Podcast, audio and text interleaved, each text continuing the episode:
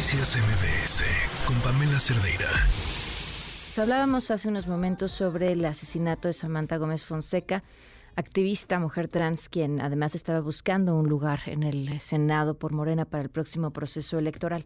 La semana pasada estuvimos hablando con Salma Luébano, diputada federal por Morena, y creo que algo eh, vital de lo que nos dijo era como eh, la violencia exacerbada eh, bueno, la violencia como parte de la vida diaria de las personas trans y la violencia todavía mayor de la que había sido objeto ella en los últimos días después de este hecho que sucedió, desafortunados comentarios del presidente Andrés Manuel López Obrador y ahora el fin de semana esto el asesinato de otra mujer trans.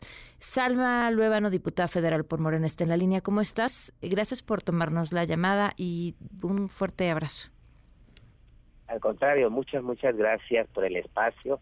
Buen día a todos, todos y todas, Pamela. ¿Qué decir ahora? ¿Mande? ¿Qué decir ahora tras otro asesinato a una mujer trans? Eh, he señalado eh, puntual y tajantemente que los discursos de odio son la antesala de los crímenes de odio. La ignorancia también mata. Y ese es el problema que estamos viviendo desafortunadamente y lamentablemente desde hace décadas de años. Pero últimamente eh, ha sido más, más sanguinario hacia nosotras, eh, en la cual eh, las personas activistas de la diversidad, las mujeres trans, no se diga, hace unos seis, siete meses, ocho meses, no seis, ocho meses, cuando sucedió el crimen de esta activista de Guerrero Ulises, un evento que eh, organicé allá en Aguascalientes, y que a los cuatro meses el, el otro este crimen también hacia el magistrado, que no fue un crimen pasional, este fue un crimen de odio.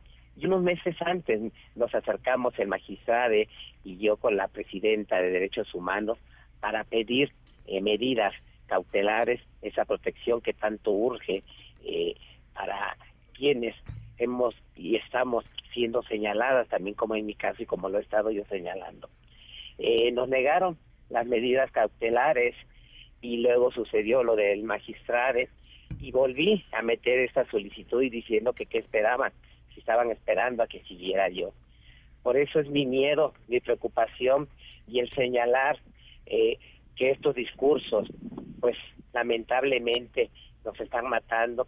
Y ahí está, ahí está eh, toda esta situación que se ha estado dando en estos días, en estos primeros días eh, del año, en el cual esta otra compañera, también activista en Jalisco, ahora nuestra hermana, este, y, y las otras chicas también días anteriores, entonces, pues esto tiene, tiene que parar, esto tiene, tiene que, que eh, pues de una u otra manera detenerse y por eso la urgencia de reunirme con el presidente es muy importante, llevar esa voz, llevar esa lucha y, y exigir, exigir, poner alto para que pues esto ya no continúe porque no podemos permitir que sea una más o una menos. Eh, ahora, corrígeme si me equivoco, o si él sí tenía protección, ¿no? Mm, no, o sea, había una protección por parte del gobierno del Estado eh, en el cual tenía nada más eh, una persona, pero no era una protección como tal que se que le hubiera dado gobernación, medidas cautelares, o sea, en ningún momento tenía esa seguridad 24 horas, solamente era una persona que cubre un horario y era pues no todos los días. Mm, tú tú sigues dos preguntas, tú sigues sin protección y dos ya ya obtuviste respuesta para tu encuentro con el presidente.